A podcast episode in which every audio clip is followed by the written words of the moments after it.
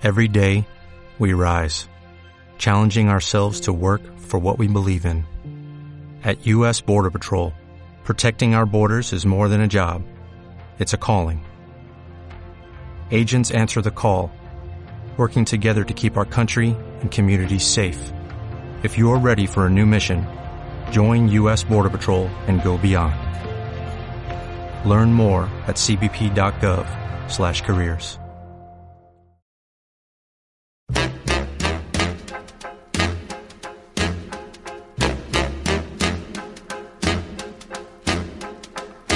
I put a spell on you.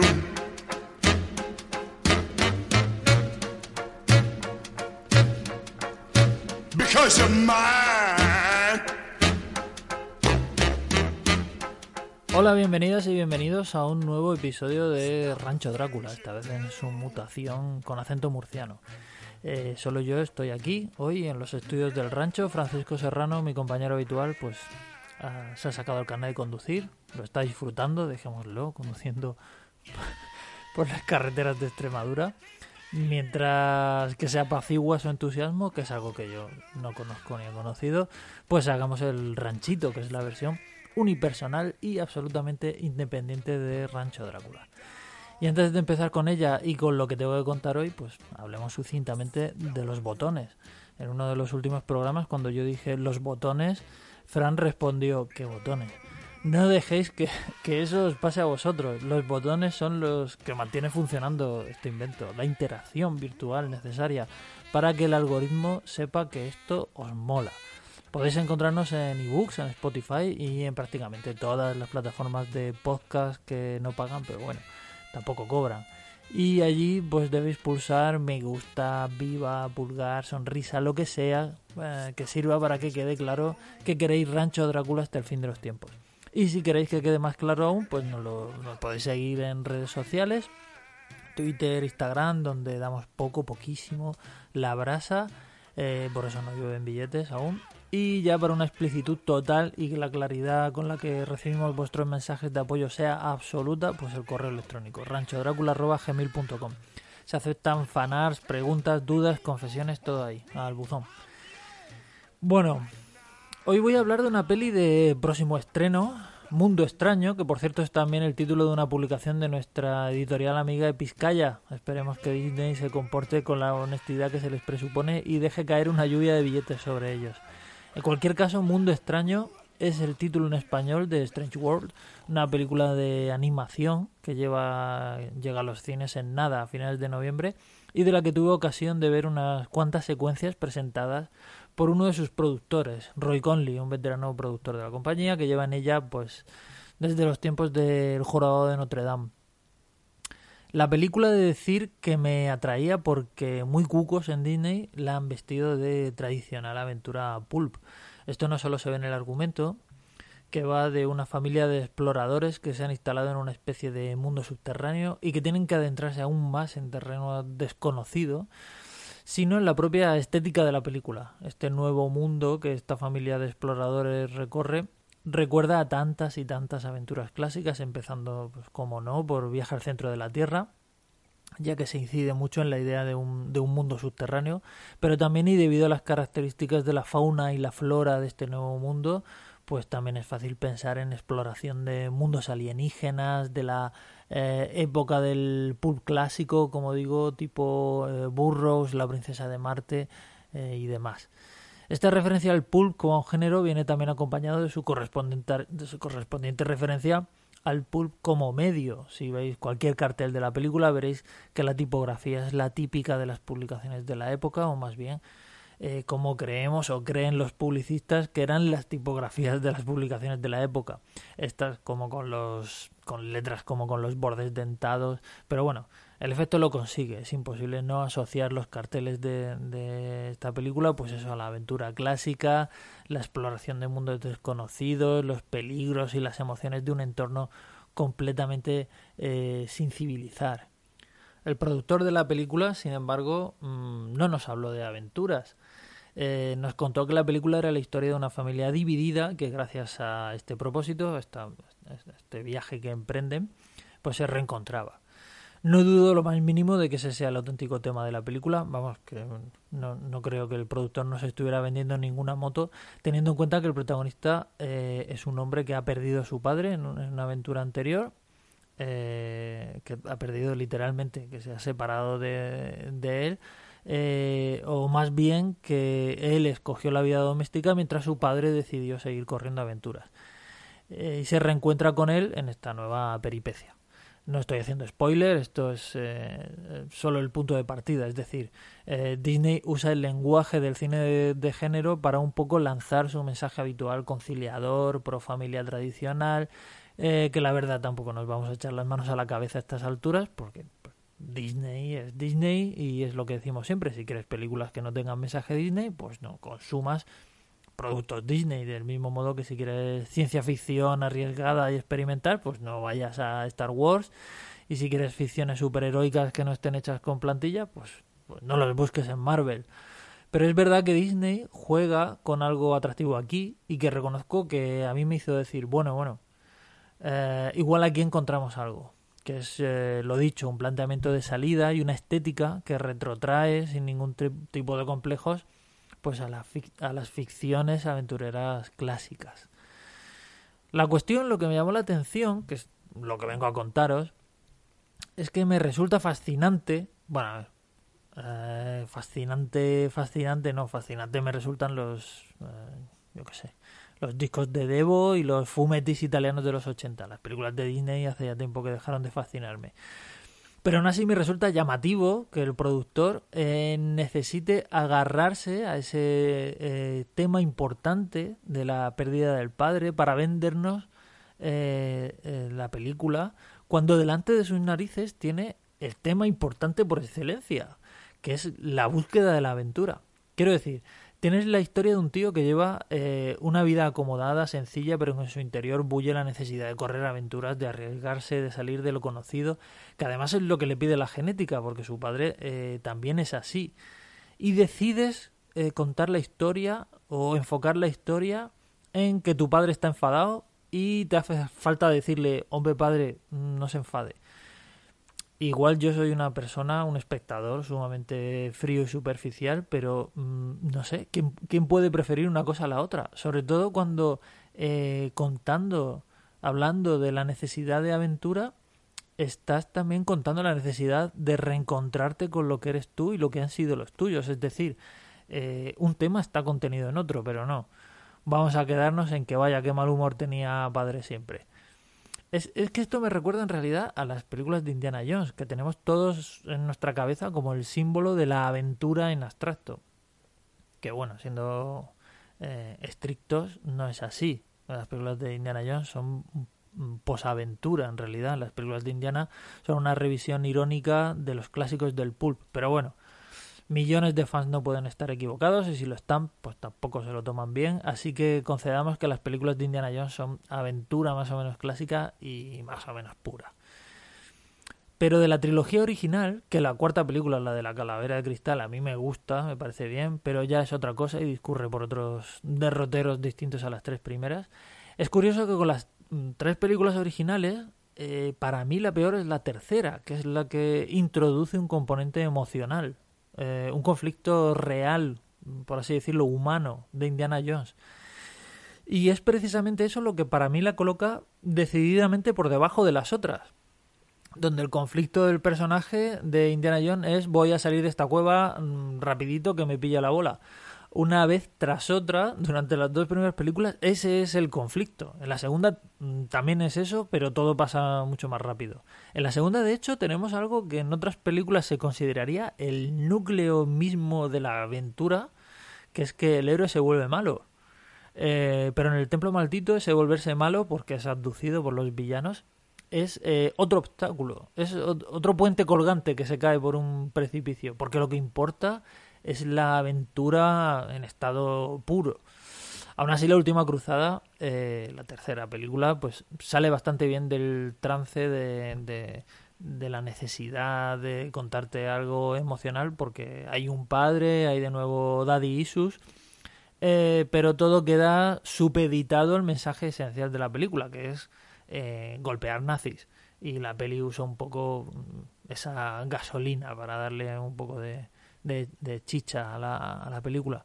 Pero es cierto como las dos primeras mm, películas de Indiana Jones las ves y maravillan por su concepción absolutamente cristalina de, eh, a ver, hay cosas importantes en la vida, pero ninguna es tan importante como sobrevivir a esta caída en una catarata desde un avión.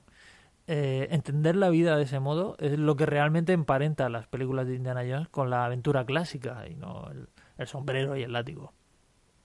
Yo creo que hay algo que nos eh, fascina a todos los seres humanos, que es la admiración por lo desconocido. Esto en las ficciones pues puede tomar mil formas y depende del carácter de cada uno pues eh, ir en una dirección o en otra. Por ejemplo, Sabéis que a mí me gusta mucho el terror. Hay mil razones para ello, pero una de ellas, eh, una de estas razones, es la fascinación que experimento, eh, fascinación con ciertos toques de angustia existencial que me produce eh, lo que no conozco, que básicamente es la muerte, que es el tema primordial del terror y que tiene mil formas posibles de, de presentarse ante nosotros.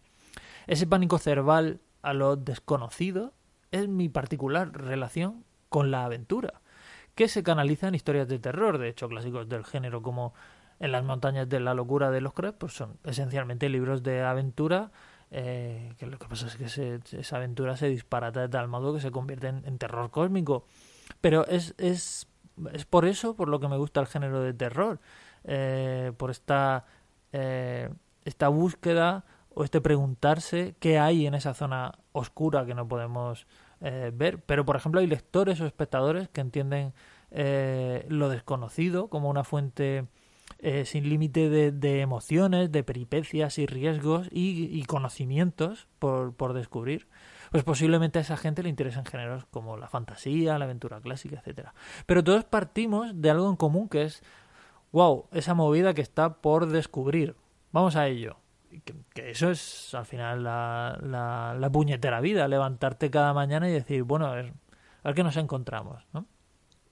Es, es por esta cosa común que compartimos, creo, eh, todos, eh, y que al final es, es, algo tan natural como la curiosidad y el ansia de saber, que como sabéis no, no estoy hablando aquí de conocer los misterios del universo, sino de algo tan sencillo como lo más la más mundana curiosidad de que me deparará eh, lo inmediato pues por eso me extraña esta actitud tan tan de Disney que tenía en las manos algo tan jugoso que explotar y parece que podría podría por lo que parece haberlo dejado escapar eh, contaba Conley este productor que dentro del equipo de, de, Mundo Extraño había todo tipo de biólogos, microbiólogos, expertos en botánica, eh, todos ayudaron a dar forma a la fauna y al mundo en el que se desarrolla esta aventura.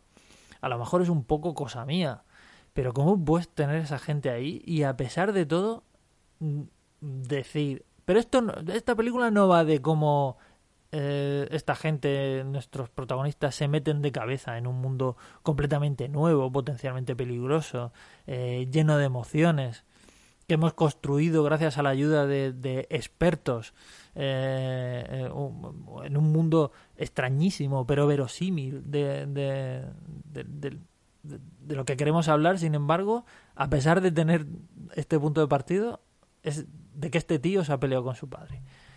O sea, de verdad, todo esto una vez más es, es esto de lo que hablamos tanto en Rancho Drácula y tanto nos repatea por aquí, que es el hacer de menos los géneros porque se piensa que en ellos no se habla de cosas importantes. Perdona Disney, eh, o sea, eres tú la que eliges no hablar de descubrir movidas con mayúsculas porque quieres hablar de, daddy issues, no sé. Igual mis valores son, muy retorcidos, no lo sé. Que, a ver, sí que es posible que... Eh, pensándolo un poco, es posible que sea yo. O sea, efectivamente mis valores sean muy retorcidos. Mis dos películas favoritas de Disney son dos que son absolutamente inclasificables, incluso dentro de los esquemas de Disney, eh, o especialmente dentro de los esquemas de Disney quizá, que son Alicia en el País de las Maravillas, la de animación, ¿no? la atrocidad de Tim Burton, y El libro de la selva.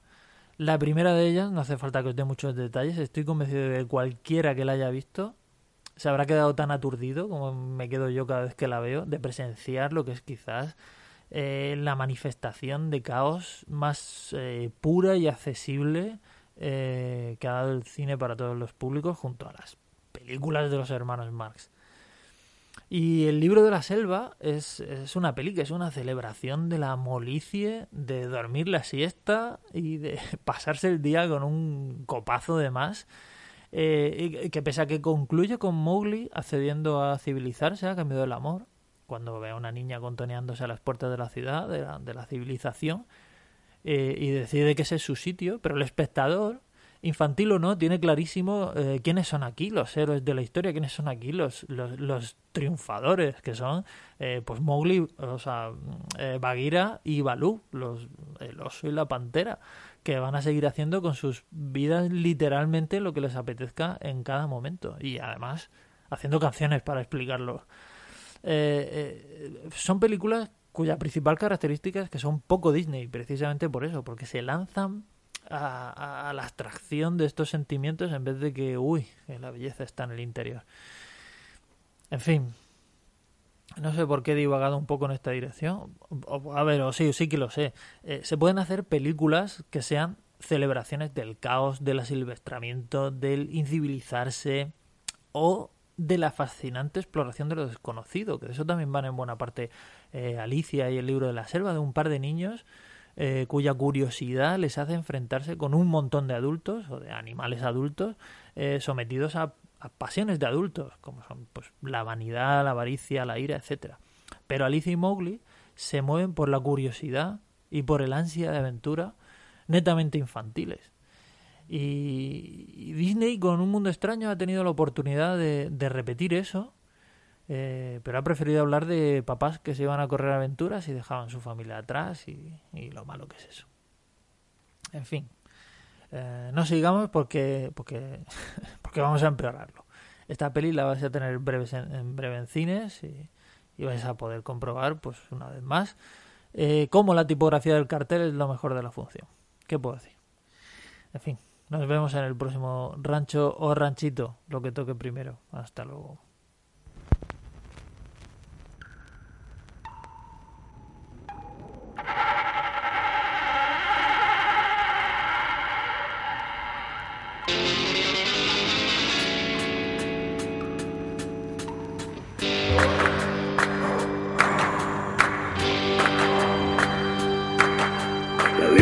Con sangre entra, la sangre te da la vida. La letra escrita con sangre suele ser más divertida. Rancho Drácula, nuestra biblioteca impía curará todos tus males con mansiones borrascosas y hasta naves espaciales. Rancho Drácula. Ven a pasar la noche al rancho Drácula, que en lugar de vacas verás tarantulas, alitas de murciélago de marca, vaginas y botas de vaquero con telarañas.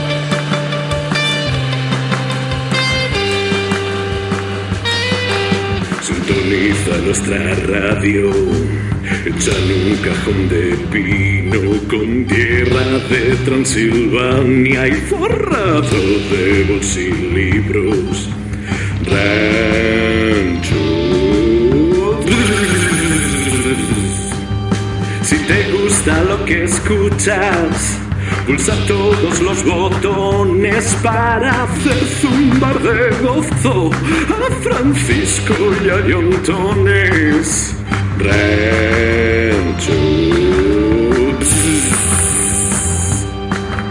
No querrás irte nunca del rancho Drácula entre seres dementes, monstruos y garras. Aléjate del sótano, allí no hay nada, solo cabezas de oyentes disecadas.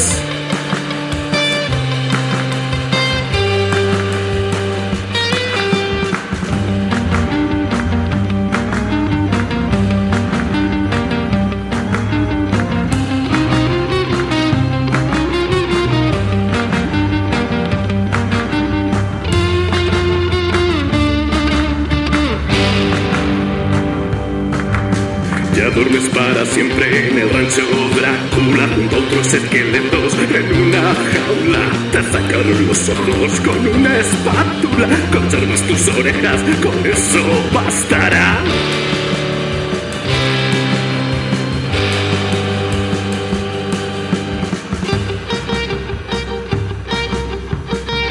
Rancho Drácula.